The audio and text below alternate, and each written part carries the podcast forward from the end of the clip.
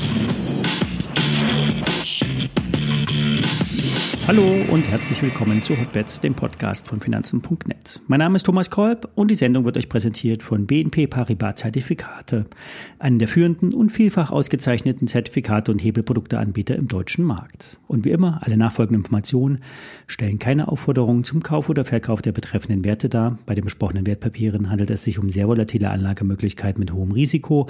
Dies ist keine Anlageberatung und ihr handelt wie immer auf eigenes Risiko. Ja, die Profis am Markt sind sich einig. Das, was wir zuletzt gesehen hatten, war eine Rettungsaktion der amerikanischen Notenbank. Die Krise einer relativ kleinen amerikanischen Bank hätte sich zu einem systematischen Risiko aufschwingen können.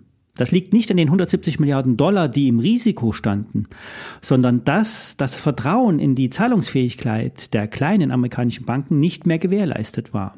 Alles sagen zwar, die Krise ist nicht mit der Lehman-Krise 2008 und der Dotcom-Bubble um 2000 äh, zu vergleichen. Aber die Vertrauensverluste in die Zahlungsfähigkeit der Banken, das ist schon mit 2008 zu vergleichen. Alles fing damals mit Bear Stearns an und brannte sich durch das System. Es geht im Kern nämlich um nicht realisierte Verluste in den Anleihenpositionen. Die größten vier amerikanischen Banken sind die bekannten Namen wie Bank of America, JP Morgan, Citi und Wells Fargo. Zusammengenommen sind die Verluste, die nicht in den Gewinn- und Verlustrechnungen auftauchen. Enorm. Heute würde man auf jeden Fall die Banken retten, um damit natürlich keine Kollateralschäden entstehen äh, zu lassen. Für die Aktionäre wird es allerdings wenig oder keine Hilfe geben. Das zeigte sich auch gestern bei den Bankkursen. Die kleinen amerikanischen Banken kamen weiter massiv unter Druck und auch in Deutschland fielen Commerzbank und Deutsche Bank deutlich ab. Zwar sind die Bankbilanzen aktuell solide und die Rettungsmechanismen der EZB ausgereift. Nur es werden die Einlagen der Kunden beschützt und die Zahlungsfähigkeit der Kreditnehmer beobachtet. Die Börse ist hingegen nicht rettungswürdig. Seit gestern Abend ähm, wird erwartet, dass die Leitzinsen in den USA nicht mehr angehoben werden. Nächste Woche Mittwoch sollten eigentlich die US-Zinsen um ein halbes Prozent angehoben werden. Und Goldman Sachs erwartet nun keine Zinsanhebung mehr nächste Woche. Jetzt könnte man meinen, dass das Ausbleiben der Zinserhöhung positiv für die Aktienmärkte sei. Ist es aber in dem Fall nicht, da die Hütte brennt, wie man so schön sagt. Heute kommen die US-Inflationsdaten rein. Die gemessenen Preise werden stabil hoch erwartet. Eigentlich ein Grund, die Zinsen weiter anzuheben. Geht aber nicht, um die Anleihenkurse zu stabilisieren, die die Banken alle in ihren Bilanzen haben. Wir hatten die letzte Woche und letzten Monate immer wieder von inversen Zinskurven gesprochen, ein sicherer Indikator für eine Rezession. Der Abschwung an den Aktienmärkten beginnt aber erst richtig, wenn die inversen Zinskurve wieder dreht, sprich die langlaufenden Zinsen wieder über die kurzlaufenden steigen. Und dieser Prozess hat gestern eingesetzt. Anleihenmärkte signalisieren, dass etwas zu brechen beginnt. Die Veränderungen der Zinskurven sind so massiv wie zuletzt 1980.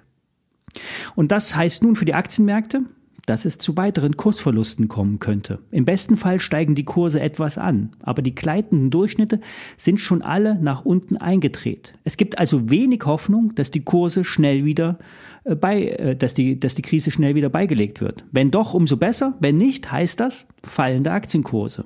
Im Best-Case-Szenario fallen wir leicht über die nächsten Wochen. Im Bad-Case schnell und schmerzhaft. Wir hatten die letzte Woche eine Reihe von Puts vorgestellt, unter anderem ein Put auf den amerikanischen S&P 500. Der Schein mit der WKN Paula Dora 3, Heinrich Anton Gustav hat aktuell noch einen Hebel von 5,8 und das ist völlig ausreichend. Mit etwas Glück steigt der Airbus S&P 500 noch einmal etwas an. Bei 3940 liegt ungefähr die 200-Tage-Linie. Noch toller wäre auch ein Anstieg darüber, doch zu viel darf man nicht erwarten. Die heutigen CPI-Daten werden eine hohe Marktschwankung erzeugen. Versucht also oben einen Short-Einstieg zu finden.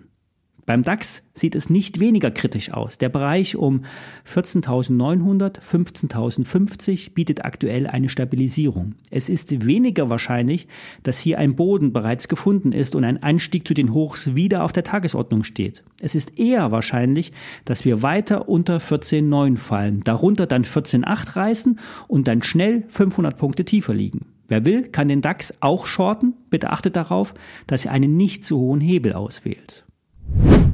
Kommen wir zu den Einzelwerten. Bina fragt nach Mensch und Maschine. Vielleicht ist das ein interessanter Wert für Hotbeds. Und in der Tat, so ist es. Zumindest ist es der Wert für den Nebenwertexperten Gerion Kruse. Der ist nach seiner Meinung sein Geld wert. Mensch und Maschine ist ein Softwareanbieter für die Industrie. Fertigungssoftware für den Maschinenbau, Digitalisierung am Bau, Infrastruktur und vieles mehr. Und Mensch und Maschine besticht durch eine hohe Prognosesicherheit. Die Dividende wurde zum achten Mal in Folge angehoben und wird jetzt im Mai ausbezahlt. Das Geschäft soll auch im laufenden Jahr organisch wachsen und das Ergebnis erneut verbessert werden. Das Management verfügt über eine langjährige Erfahrung und ist für die Zukunft sehr gut aufgestellt. Der Track Record weist fast 10% Umsatzwachstum per Anno auf und fast 30% Ergebnisverbesserung. Die Bewertung ist günstig, KGV von 25 ist zwar relativ hoch, dafür bekommt man aber ein solides Geschäftsmodell und eine gute äh, Bilanzqualität. Die Aktie hat derzeit eine Range oder bewegt sich eine Range von 42 bis 52 Euro. Für Gera und Kruse sind 60 Euro das mögliche Kursziel. Vergibt, vielleicht ergibt sich an den nächsten äh, Tagen in der Abschwungphase an den Märkten eine gute Gelegenheit, ein solides Unternehmen günstig zu kaufen. Etwas volatiler im Geschäftsverlauf ist die Klöckner. Der Stahlhändler hatte in den letzten zwei Jahren extrem gut verdient. Fast die Hälfte des Börsenkurses wurden in anderthalb Jahren eingestrichen.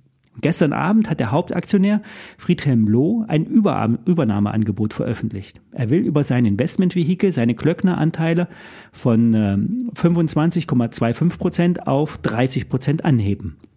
Der Preis entspricht mit 9,75 Euro ungefähr dem aktuellen Niveau. Hier werden also keine schnellen Gewinne möglich sein. Aber die Übernahmeofferte stellt eine Art Kursabsicherung dar, die die nächsten Wochen vielleicht hilfreich ist. Wenn man auf die Kennzahlen schaut, ist die Klöckner extrem günstig bewertet. Ich habe übrigens auch ein paar Klöckner im Depot, muss also hier auf einen möglichen Interessenskonflikt hinweisen.